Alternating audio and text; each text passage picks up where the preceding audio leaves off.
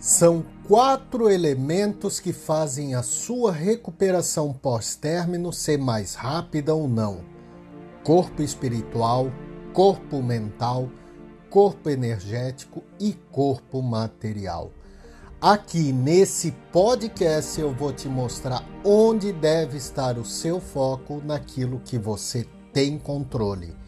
Porque o relacionamento até pode ter acabado você até pode querer voltar com o ex ou não, mas o fato é o seguinte: tudo o que você quer é ficar bem. Afinal, aqui não é o fim, é apenas o começo.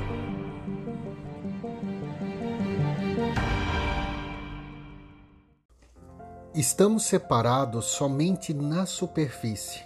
No fundo, não estamos separados. Somente a parte visível está separada. A invisível ainda é uma só. Ou Panishad diz: aqueles que acham que sabem, não sabem, porque a própria ideia de que você sabe não lhe permite saber. A própria ideia de que você é ignorante o torna vulnerável e aberto. Como uma criança, seus olhos estão repletos de admiração. Então, fica difícil decidir se os pensamentos são seus ou se vêm de fora e estão entrando em você, porque você perdeu todo o ancoradouro. Mas não há necessidade de se preocupar, porque basicamente a mente é uma só. Ela é uma mente universal. Chame-a de Deus ou, em termos junganianos, de inconsciente coletivo. Estamos separados somente na superfície no fundo, não estamos separados. Somente a parte visível está separada. A invisível ainda é uma só.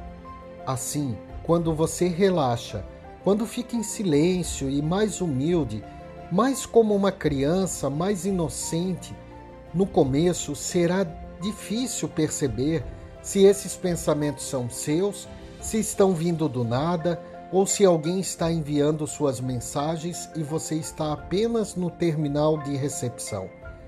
Mas eles não estão vindo de algum lugar, eles estão vindo do mais profundo do seu ser e esse também é o âmago de todos. Assim, um pensamento realmente original não carrega a assinatura de ninguém. Ele está simplesmente ali, a partir do coletivo, do universal, da mente una, mente com M maiúsculo.